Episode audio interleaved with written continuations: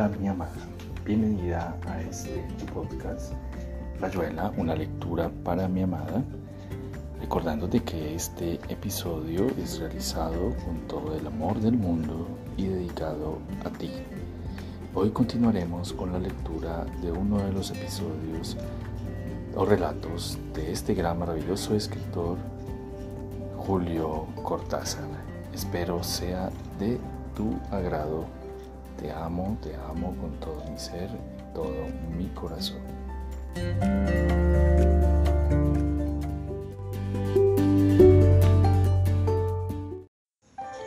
Continuamos con la lectura de Salvo el Crepúsculo del escritor argentino Julio Cortázar. Final. Así, cuando la vida rezagada retorna leve, apenas en el paso breve de un aire, de una nube, un vaso que iriza al sol la curva de su nada.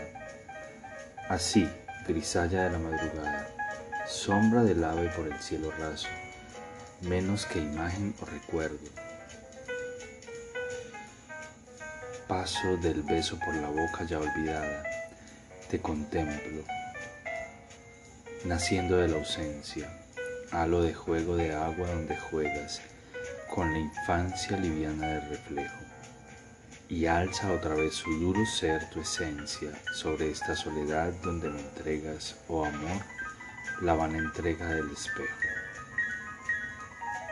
En un país que amaba ya estará anocheciendo, coronados por sus mustias guirnaldas, esos pequeños seres creados cuando la oscuridad vuelven a poblar con sus tiernas músicas, a golpear con sus manos de brillantes estíos ese rincón natal de mi melancolía.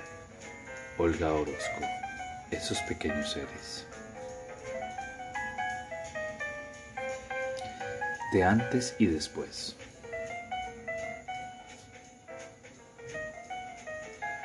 Pero si un niño vence al animal sombrío de la tarde, al siniestro señor de los rincones, con un viejo pedazo de madera, descubres que la luz nos amaba y que asintiendo sabiamente los árboles, llenos de antiguo polvo, nos ofrecen la sombra, sí, la última penumbra, como quien da un consuelo, una esperanza.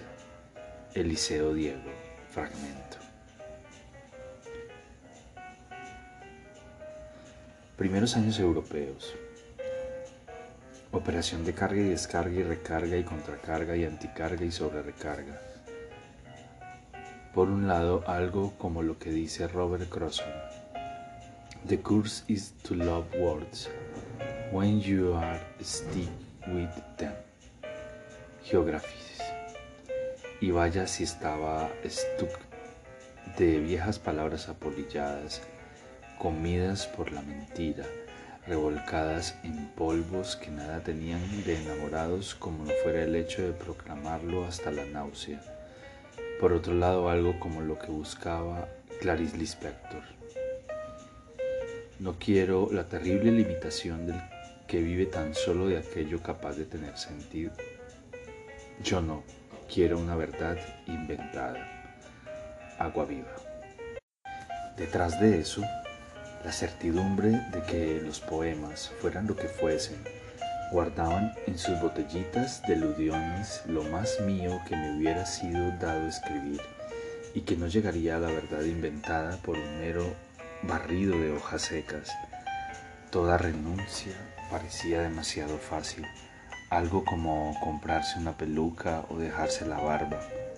No olvides, dice un texto indio, que debajo de tu ropa estás desnudo. Preferible, aunque nada modesto, era cargar la cruz e ir más allá del Gólgota, lo ya hecho como parte de lo por hacer, mostrándome tantos caminos aunque no hubiera tocado fondo como Cavafis, aunque no hiciera míos los versos de Hafiz. Jamais le parfum de l'amour ne sera respiré. Pourquoi n'a point de la rue balayé la poussière de la taverne? Supe que no llegaría a la verdad inventada si aceptaba la peluca, si me convencía de que país nuevo era vida nueva y que el amor se cambia como una camisa. Los últimos tiempos de Buenos Aires habían sido una zona de turbulencia, algo como una ilustración a puñetazos. En la soledad de los primeros tiempos de París volví sin buscarlo ni rechazarlo a una escritura cargada de pasado, de temas vividos o imaginados, en esa otra soledad provinciana de tantos años de empleos perdidos en lo más amargo de la pampa.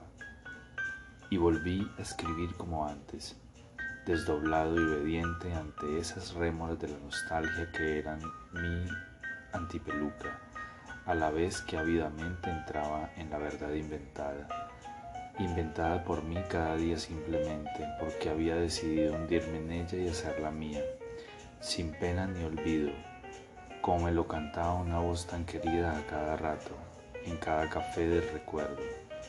Un antes, un después, sí en los calendarios, pero no en esa misma lapicera que seguía escribiendo desde la misma mano. Tala. Cherches, Cherches, Oiseaux. Jules Superviel. El árbol fue una mano cazadora de nubes, vanamente tendida contra el día lejano te andaban por los dedos lagartos minuciosos, buscando entre las hojas un oscuro recuerdo. Lo tiraron con hachas, lo tiraron con hachas y le abrieron el pecho, con ganchos y canciones y saliva en las manos. La copa descansaba con la oreja en el suelo, envuelta en su llovizna de zapitos morados. Fue el pino, fue el ombú, fue el violeta eucalipto, el álamo de leche y el dolorido sauce. Los pasaban de noche por la sierra y el hacha para burlar las aves y el recuento del bosque. En el hueco del aire estaban mariposas, buscando infatigables el lugar de las hojas. Cuántos días anduvo dolido el saltamontes y anidaron los pájaros en la imagen ausente. Mediterránea, para el pajarero y su estrella. Los nobles parricidios las estatuas tronchadas por la fría voz de la luna descienden en un humo de leyenda al más profundo cielo de los hombres. Venus de Milo, tu secreto es este. Todos al fin yacemos en tus brazos y las caricias más prolijas nacen de tu invisible máquina amorosa. Gioconda, eres un hombre disfrazado de hombre que se disfraza de mujer y tu sonrisa goza del minuto en que despertaremos al espanto. Así las formas de Gorgona vuelven como espejos que fueron golondrinas a repetir las abominaciones que son la sal y el vino para el viaje. Diez años y un océano separan Tala y Mediterránea. Si no los hubiera fechado, ¿cómo saberlo? El lirismo de Supergiel y las mitificaciones de Cocteau son respectivamente figuras de proa, cicatrices en la piel del recuerdo. Por ahí encuentro poemas que podrían provenir de Turundato de Batek, con adherencias infantiles a las mil y una noches. Siempre le tuve cariño a Marco Polo, aunque culpablemente no he leído Il Milione. Un día, creo que bajo los álamos mandocinos de los años 40, viví una etapa imaginaria de su viaje.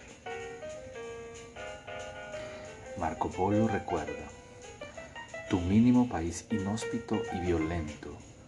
Allí árboles enanos enarbolan su hastío mientras los topos cavan y cavan el camino y ardidas musarañas remontan por el cielo.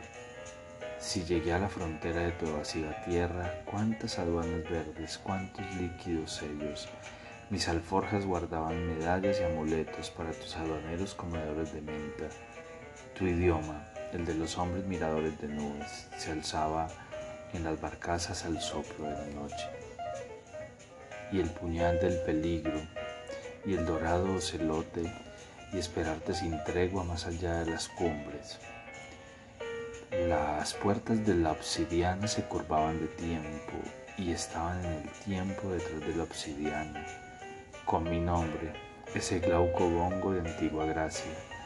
Tiré sobre las puertas el pergamino abierto. Trece noches de rojas abluciones, insectos con patas de cristal, enseguecidas músicas. Oh, el calor bajo el cielo, las albercas con luna, y tu más bella nunca por demorada y lejos. Tus siervos descifraron la ruta de mi nombre, bien tornarse las puertas para mi solo paso. Por meses y caminos se perdieron mis rastros. Volvió la caravana con anillos de bronce. Yo recuerdo y recuerdo la lunada terraza, la seda que me diste y el tambor de tus noches. Volvió la caravana con anillos de bronce. Yo tuve una galera con velas de esmeralda. Ternura por este imposible pameo.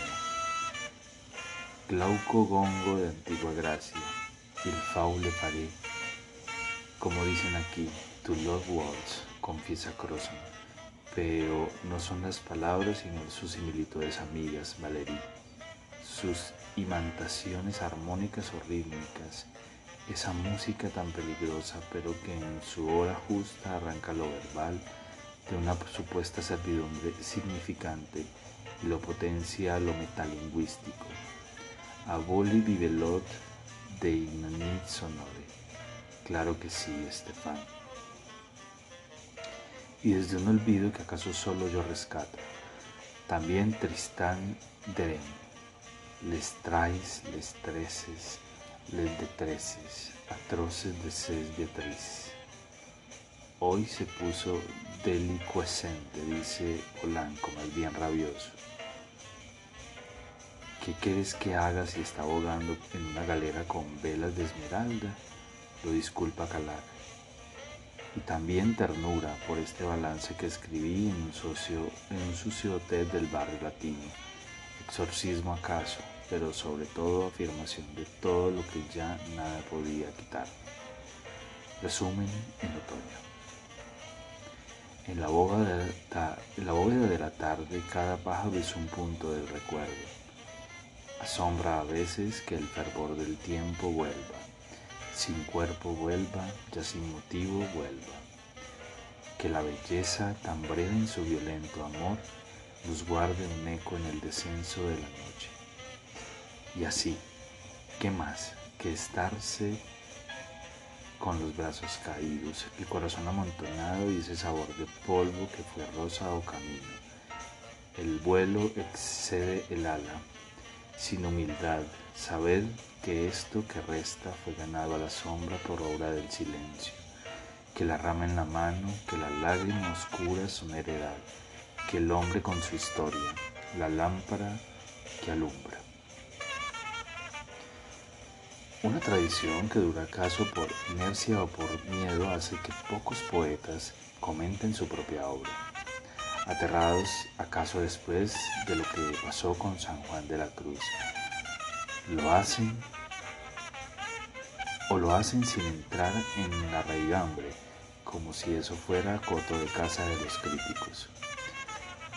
La autobiografía de Jit lo da a entender, o una unas conferencias que le escuché a Octavio Paz en México, magníficas, como lección de poética, pero dejando que los poemas fueran más un ejemplo que una indagación.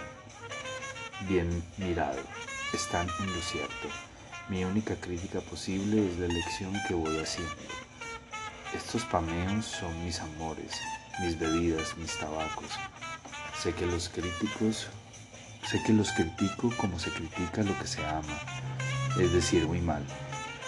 Pero en, cambio los acaricio y los voy juntando aquí para esas horas en que algo llama desde el pasado, busca volver, resbala en el tiempo, devuelve o reclama, agenda telefónica de las altas horas, ronda de gatos bajo una luna de papel.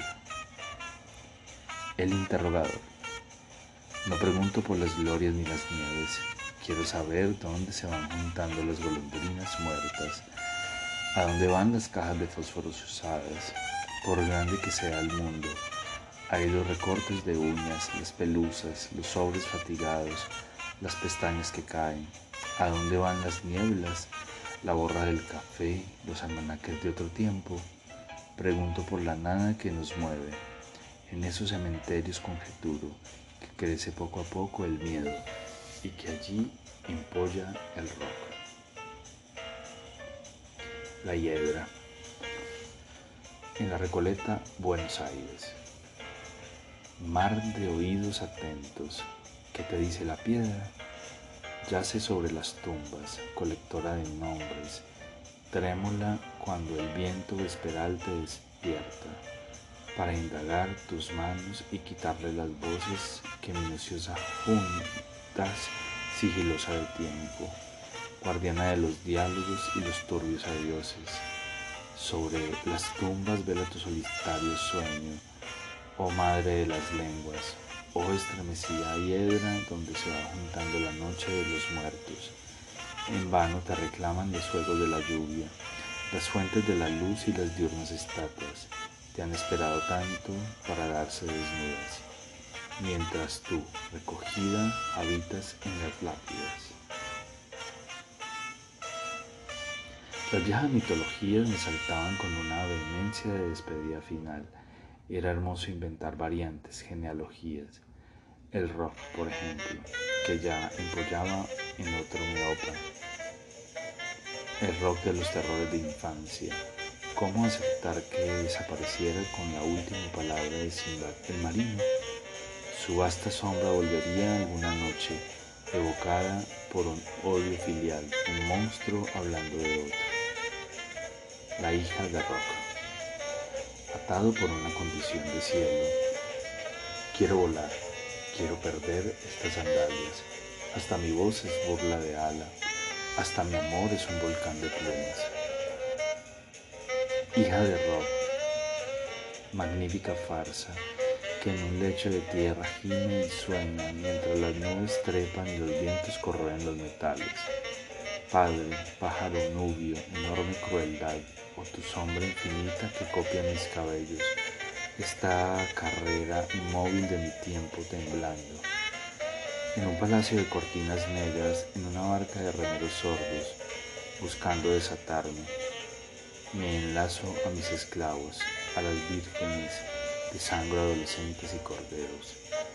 Mas tú vuelves posándote en las nubes, centro perpetuo del espacio. A. Encontrar a mi madre y arrancarle los ojos. En un antiguo Buenos Aires donde habíamos vivido y escrito en incertidumbre, abiertos a todo por falta o desconocimiento de asideros reales, las mitologías abarcaban no solo a los dioses y a los bestiarios fabulosos, sino a poetas que invadían como dioses o unicordios nuestras vidas porosas, para bien y para mal, las ráfagas luminosas en el pampero de los años 30, 40, 50, García Lorca, Eliot, Neruda, Rilke, Holderlin. Y esta enumeración sorprendería a un europeo incapaz de aprender una disponibilidad que maleaba lenguas y en tiempos en una misma operación de maravilla. Lubit Milos, Vallejo, Cocteau, Huidrobro, Valéry, Cernuda, Michaux, Ungaretti, Alberti, Wallace Stevens. Todo el azar de originales, traducciones, amigos viajeros, periódicos, cursos, teléfonos árabes, estéticas efímeras. Las huellas de todo eso son tan reconocibles en cualquier antología de esos años. Y por supuesto, aquí. Holderlin. Criaturas de agua y césped, césped son las nubes, que ascienden sin violencia por las gradas del monte prodigioso y salvan leves el exceso temible del espacio, su dura resistencia imprevisible. La liviana leticia las impulsa, como faldas o anémonas y o geysers y se cierran más altas que el topacio durísimo del tiempo, los sauces desde donde el suelo las repiten, cabalgadas pájaros discurren como profundas solitarias cosas. Luchamos por fijar nuestro anhelo, como si hubiera alguien más fuerte que nosotros, que tuviera memoria nuestro olvido. Luis Hernura, himno a la tristeza. Poema. Empapado de abejas, en el viento asediado de vacío, vivo como una rama, y en medio de enemigos sonrientes, mis manos tejen la leyenda crean el mundo espléndido, esta vela tendida.